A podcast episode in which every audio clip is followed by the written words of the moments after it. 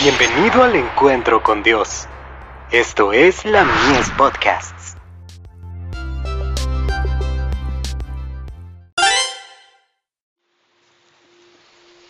Recibiréis poder.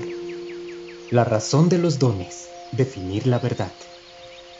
Al principio de tus ruegos fue dada la orden, y yo he venido para enseñártela, porque tú eres muy amado.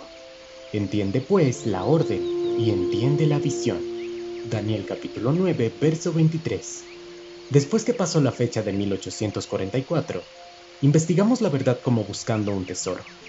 Me reuní con los hermanos y estudiamos y oramos fervientemente. A menudo permanecíamos juntos hasta tarde y algunas veces durante toda la noche, orando por la iluminación celestial y estudiando la palabra.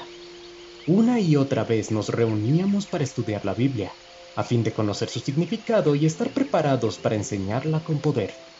Cuando en el estudio llegábamos al punto de decir, no podemos ir más lejos, el Espíritu del Señor venía sobre mí. Era arrebatada en visión y se me daba una clara explicación de los pasajes que habíamos estado estudiando e instrucciones acerca de cómo deberíamos trabajar y enseñar con eficacia. De este modo recibíamos la luz que nos ayudaba a entender los textos con respecto a Cristo, su misión y su sacerdocio.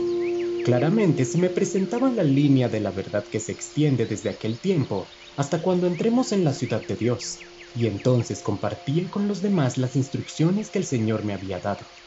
Durante todo este tiempo no podía entender el razonamiento de los hermanos. Mi mente, por así decirlo, estaba sellada y no podía comprender el significado de las escrituras que estábamos estudiando. Esta fue una de las mayores tristezas de mi vida. Estuve en esa condición hasta que todos los puntos principales de nuestra fe se aclararon en nuestras mentes, en armonía con la palabra de Dios.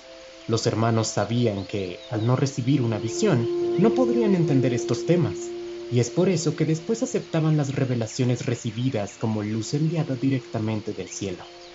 Surgieron muchos errores, y aunque yo era poco más que una niña, Fui enviada por el Señor de un lugar a otro para reprender a quienes se aferraban a las doctrinas falsas. Había quienes estaban en peligro de caer en el fanatismo, y se me pidió que en el nombre del Señor les diera una advertencia del cielo. The Review and Herald, 25 de mayo de 1905.